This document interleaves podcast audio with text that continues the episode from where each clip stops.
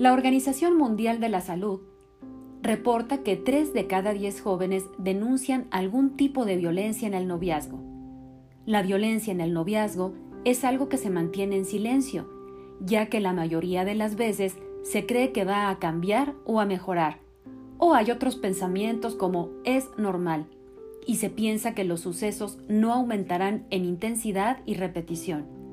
Se cree que la violencia la sufren las mujeres, pero los hombres también son víctimas de chantajes y manipulación por parte de su pareja. La pareja violenta puede comenzar a agredir desde el inicio, después de meses o años, hasta perpetuarse en el matrimonio. Todo comienza como un juego, un accidente, con una disculpa, pero termina siendo un patrón en la relación que se detona en cualquier momento y puede finalizar en una hospitalización o la muerte. Si indagamos un poco y nos preguntamos por qué unos noviazgos sí y otros no sufren de violencia, ¿cuál sería la respuesta? Muchas veces son patrones aprendidos en casa, desde la misma familia nuclear se ha vivido violencia. Por lo tanto, al aprender esto desde jóvenes es lo que reproducen y toleran. En la mayoría de los casos es difícil reconocerlos porque en el proceso de enamoramiento del otro se pierde u omite un pensamiento objetivo para analizar si ejercen violencia o la sufren. Para saber si se vive una relación con violencia, podemos analizar el denominado ciclo de la violencia. A ver tú cómo lo escuchas. Este ciclo tiene tres fases.